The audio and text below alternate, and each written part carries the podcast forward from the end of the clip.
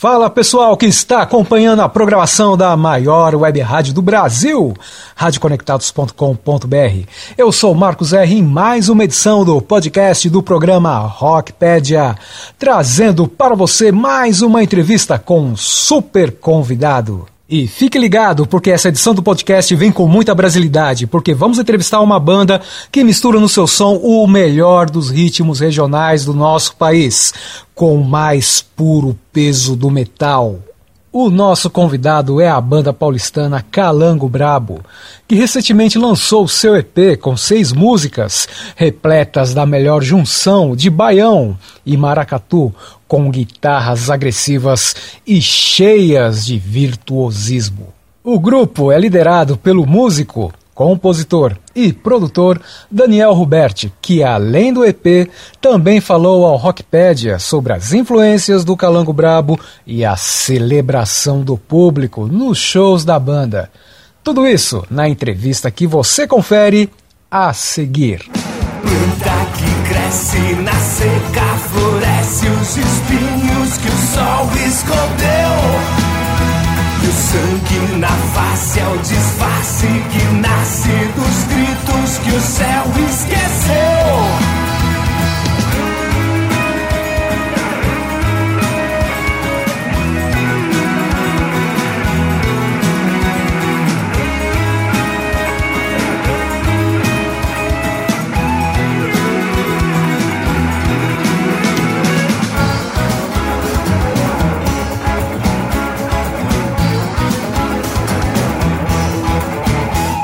E para início de conversa, o músico Daniel Ruberti me falou sobre as origens do Calango Brabo, além das suas principais influências. O Calango Brabo é uma consequência de tudo aquilo que eu vivi e captei na minha vida musical e profissional na área artística. Eu sempre fui um guitarrista voltado assim à área de virtuose, né? Sempre gostei dos grandes virtuosos da guitarra, Steve Vai, Ing Malmsteen. Também era muito fã de bandas de heavy metal. Gosto do Iron Maiden. Acho que meu primeiro disco do Iron Maiden eu comprei com seis anos de idade e e sempre estudei música, né? Com cinco anos de idade, meu pai me colocou no conservatório musical, era assim que a gente chamava na época. E eu não parei de estudar até hoje. E no meio dessas vivências, eu acabei em 2000 e 2004, 2005, acabei caindo de paraquedas dentro da equipe técnica do violeiro Almir Sater. E eu acho que essa foi a minha primeira experiência significativa dentro da música regional brasileira. E aquilo ali foi um banho de cultura para mim. E eu ficava com aquele monte de violas e bebendo daquela cultura, daquela sonoridade e comecei a misturar um pouco, né, nas minhas experiências musicais, aquilo que eu já fazia né, que era o virtuosismo nas guitarras, era aquele som mais pesado, né, era um metal mesmo, junto com aquilo que eu estava aprendendo, né, com aquele som maravilhoso, aquele sotaque regional brasileiro. E foi aí que começaram a surgir as primeiras ideias para um futuro trabalho que foi gravado em estúdio ainda não se chamava Calango Brabo, era uma coisa totalmente experimental. Eu me reuni com alguns amigos e comecei a gravar algumas experiências uh, usando música regional de várias uh, de vários locais do Brasil. E foi quando a gente começou a trabalhar com o baião, com o forró, com maracatu, que esse trabalho começou a brilhar, começou a dar certo musicalmente, começou a ter uma liga sonora que me agradou muito. Então, o Calango Brabo, ele eu posso dizer que em 2006, entre 2006 e 2007, né, ele começou a se solidificar e a gente começou a levar ele para os palcos. É, como influência, a gente tem as bandas de é, hard rock e heavy metal que sempre foram muito presentes, né? não só na minha cultura musical, mas na cultura musical de todos os integrantes da banda. Então, desde as bandas mais populares como Metallica, Megadeth, Iron Maiden, né? até bandas de rock progressivo como Yes, Rush, né? e a música brasileira, né? O forró, o baião de Luiz Gonzaga, é, Geraldo Azevedo, Alceu Valença, Zé Ramalho e esses grandes expoentes, né? que são referências para gente. A gente faz muita releitura de músicas né, desses artistas, é, usando esse sotaque, né, esse tempero, né, esse heavy metal, esse rock do sertão, que é como a gente chama o nosso trabalho. Daniel também me disse sobre o processo de composição, gravação e produção do EP de seis faixas do grupo. A gravação desse EP foi a conclusão de um trabalho de mais de uma década, onde a gente regravou músicas é, onde a gente já havia gravado, mas em outro formato, com outra formação de banda, com outros instrumentistas, outro arranjo. E esse amadurecimento né, levou a gente a gravar um trabalho onde conseguimos trazer uma banda de rock, né, quase uma banda de metal, com um sotaque 100% brasileiro. Nós fizemos o oposto né, do que a maioria das bandas fazem, que é trazer o forró, o baião, o maracatu e colocar alguns elementos do rock em cima. Não. Nós quisemos trazer o rock com um sotaque brasileiro, né? Quisemos fazer o oposto. E eu fiquei extremamente satisfeito. Foi um amadurecimento muito grande da banda. A gente conseguiu trazer os sintetizadores, né? Que eram coisas que a gente não usava né, em trabalhos anteriores. A gente conseguiu é, trazer mais peso nas músicas, a gente conseguiu uma gravação onde os instrumentos é, adquiriram um equilíbrio entre eles, né, que geraram o resultado que a gente teve nesse trabalho.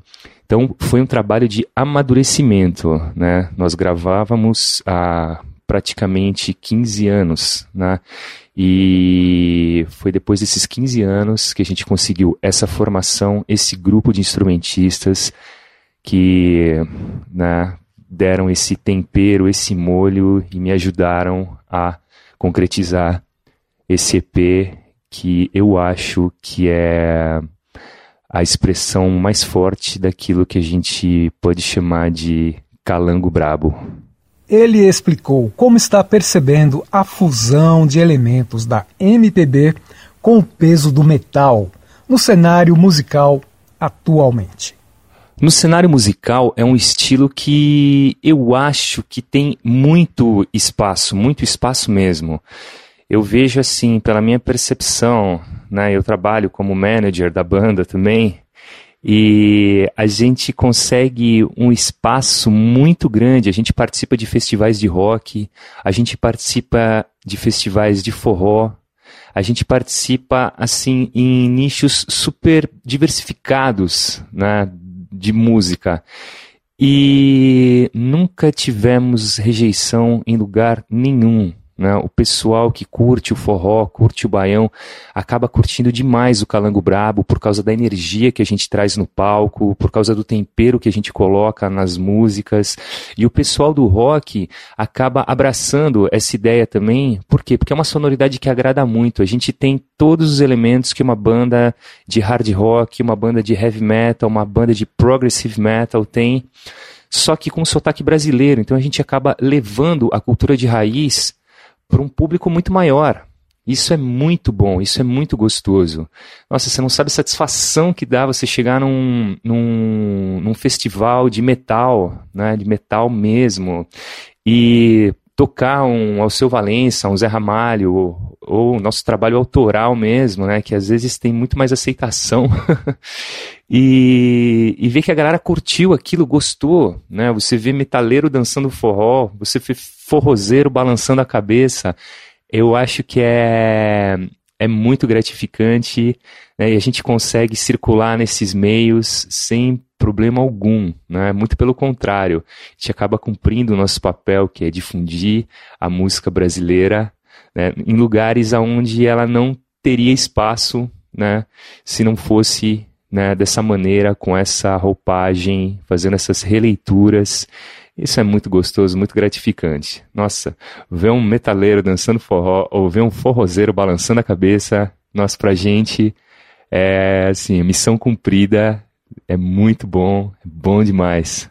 Perguntei como estavam os shows da banda antes do período atual de pandemia e também sobre a aceitação do público durante essas apresentações. Antes da pandemia, a gente tinha uma agenda muito bacana de shows, né? A gente tinha os shows da Secretaria Municipal da Cultura, que sempre né, levou nosso trabalho com apelo cultural né, para várias regiões de São Paulo. Isso é muito bacana. A gente chegou a fazer SESC, fizemos várias casas de cultura em São Paulo. Né?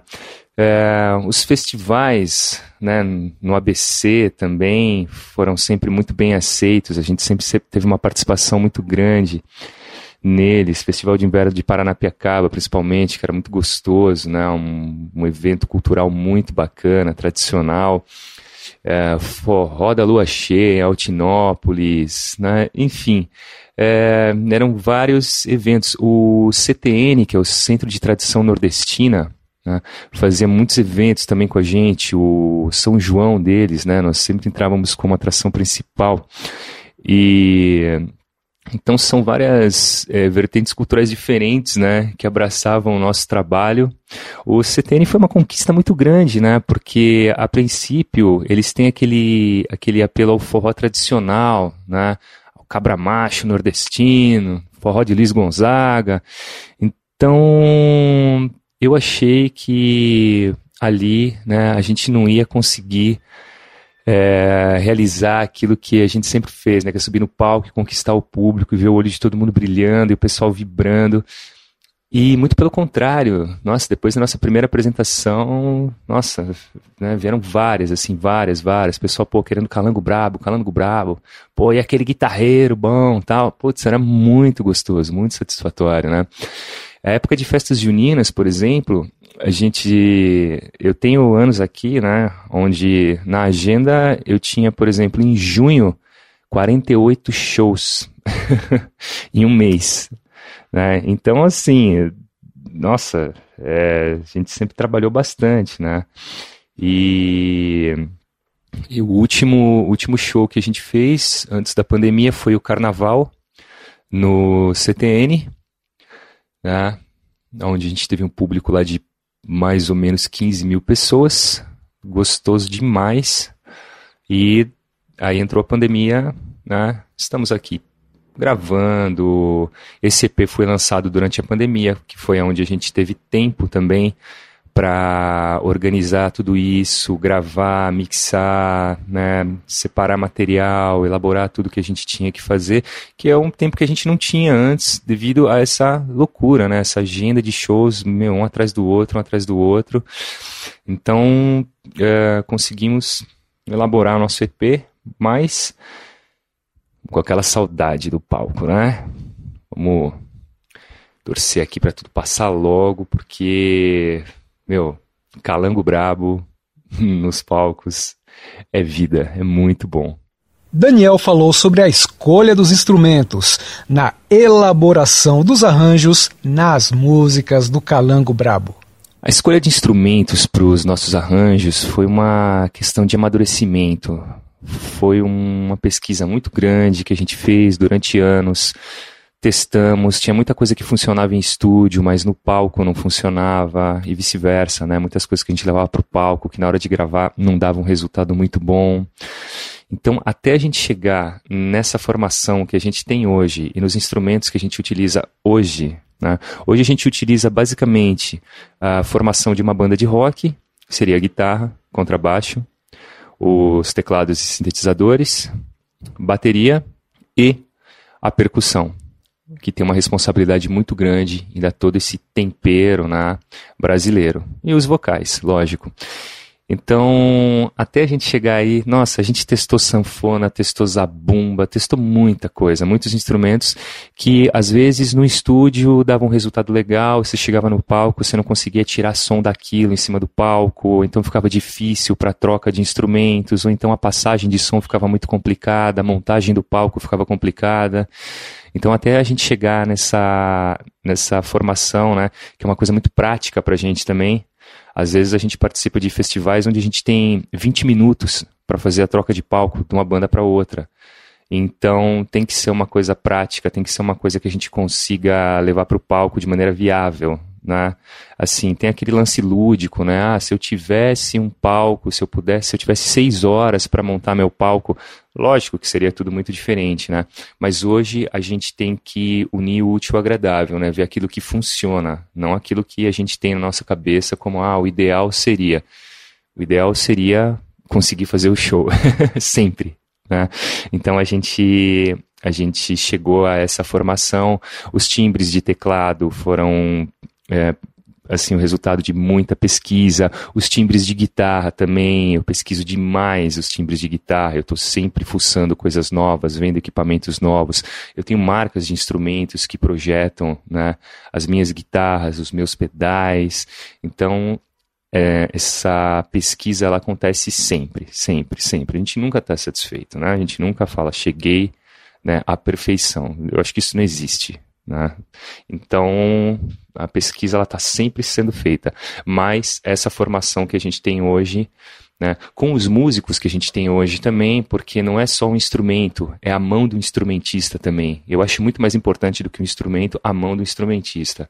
Então, para a gente chegar nessa formação, né, para a gente ter essa equipe que a gente tem hoje, nossa, demorou bastante, demorou bastante, mas hoje a gente conseguiu equilíbrio e praticidade, que eu acho que é muito importante, e lógico, os timbres e instrumentos que dão o resultado sonoro que a gente precisa na hora de tocar. Então, o baterista com o peso certo na mão, a percussionista que vai conseguir é, tocar junto com esse baterista de maneira equilibrada, né? um tecladista que tem aquela cabeça que é, supra né, as necessidades sonoras da banda, né, um contrabaixista que consiga fazer esse swing entre a batera e a guitarra e o teclado e as vozes, que deliga né, a percussão junto com a harmonia, de maneira que orne com as necessidades sonoras da banda.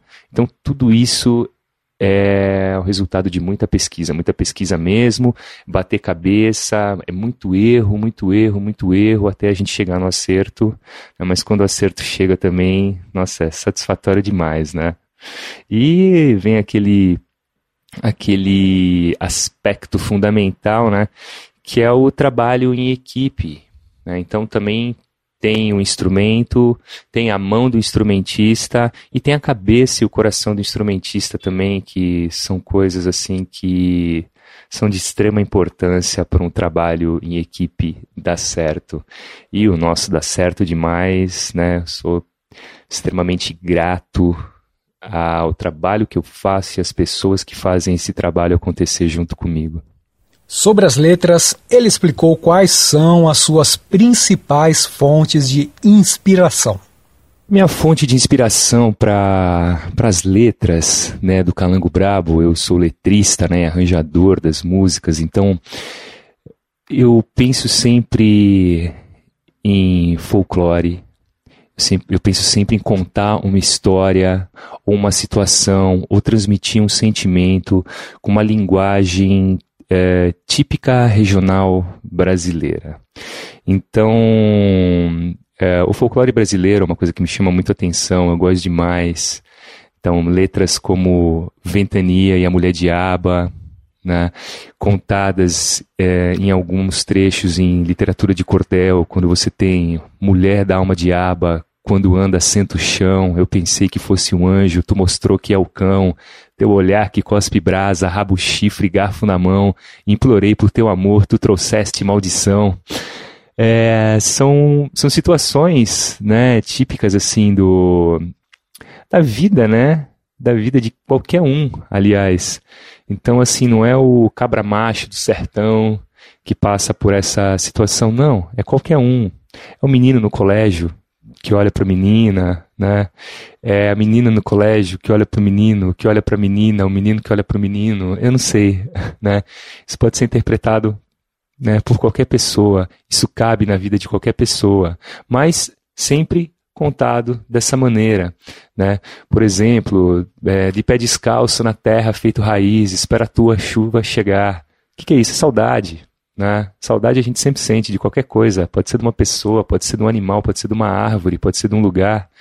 Né? Então são sentimentos que a gente traz dentro da gente, são coisas que você pode vestir na sua vida, né? Só que sempre com essa linguagem poética voltada à cultura de raiz brasileira.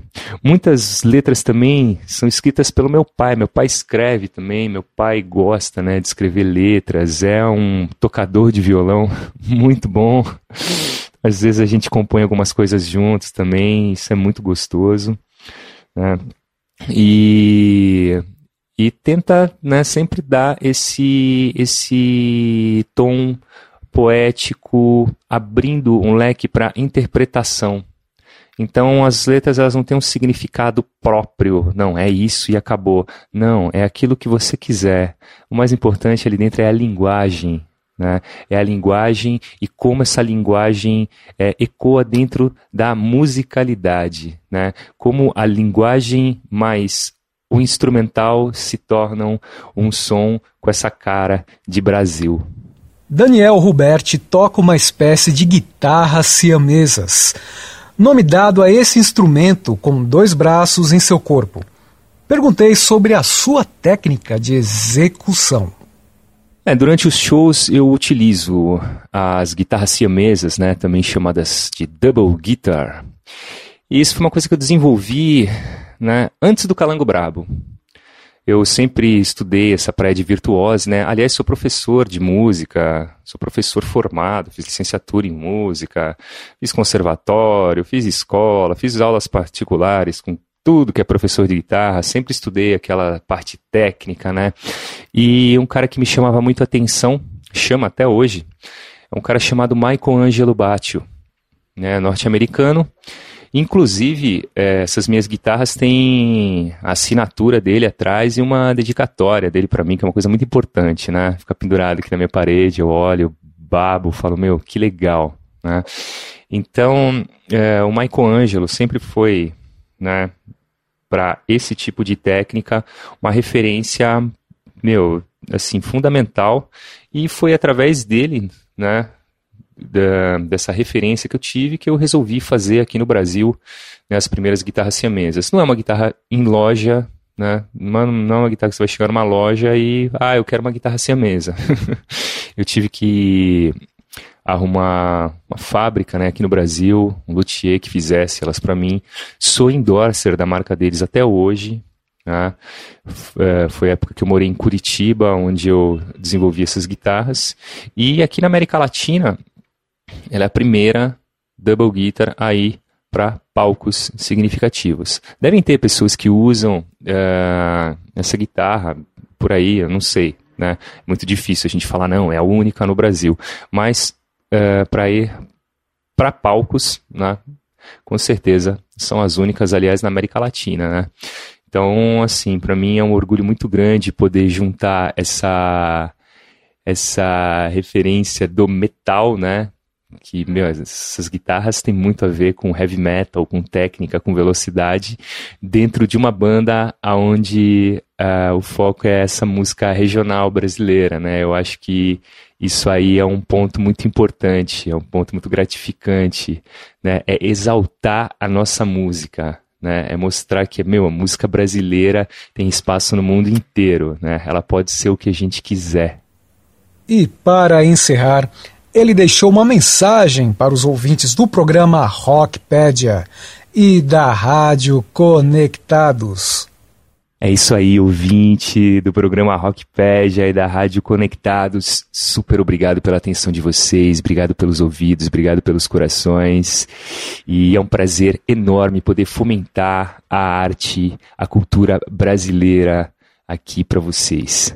Tá? O Brasil é muito rico, a gente tem que ter muito orgulho de tudo aquilo que a gente faz. A gente não perde nada para ninguém, muito pelo contrário. A gente engrandece a cultura do mundo inteiro.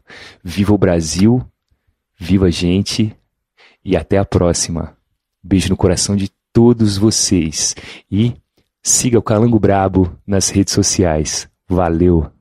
O nosso agradecimento ao talentoso Daniel Ruberti por nos ter concedido essa bela entrevista falando sobre o seu grande trabalho junto à banda Calango Brabo, que vem conquistando cada vez mais a atenção do público com seu som único e original.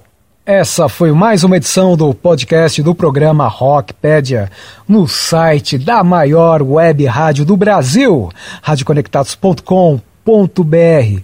Eu sou Marcos R e fico por aqui, deixando vocês com o som da banda Calango Brabo, Ventania e a Mulher Diaba. Muito obrigado e um grande abraço a todos. Até a próxima. Valeu!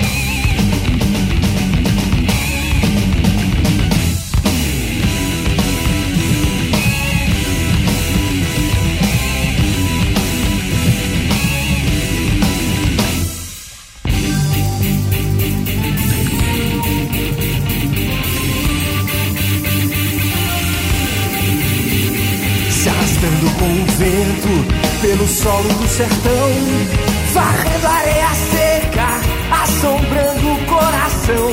Em noite de lua cheia, aparece da escuridão, aparece da escuridão.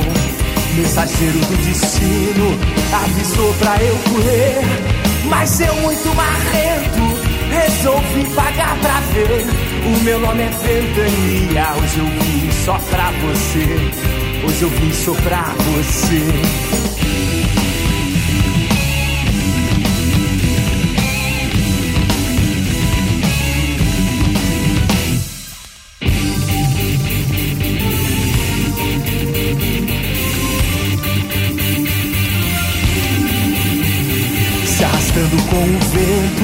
Pelo solo do sertão, varrendo areia seca, assombrando o coração.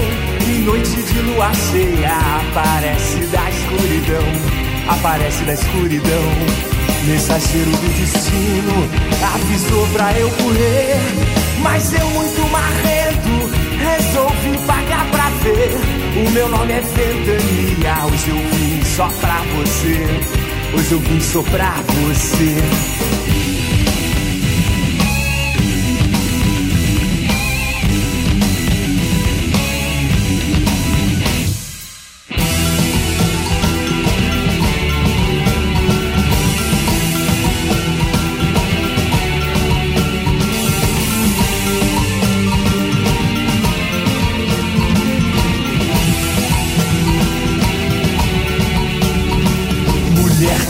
Diaba quando anda senta o chão. Eu pensei que fosse um anjo, tu mostrou que é o cão. Teu olhar que cospe brasa, rabo, chifre, garfo na mão. Implorei o teu amor, tu trouxeste maldição.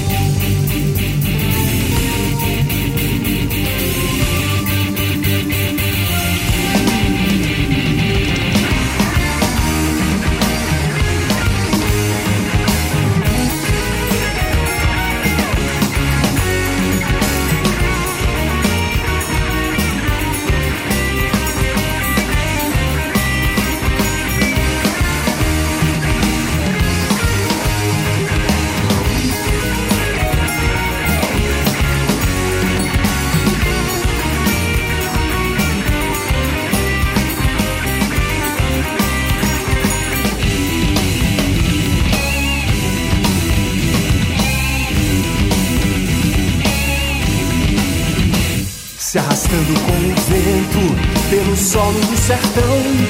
varrendo areia seca, assombrando o coração. Em noite de lua cheia, aparece da escuridão, aparece da escuridão. Mensageiro do destino, avisou pra eu correr, mas eu muito marrento, resolvi pagar pra ver. O meu nome é Ventania, hoje eu vim só pra você, hoje eu vim só pra você.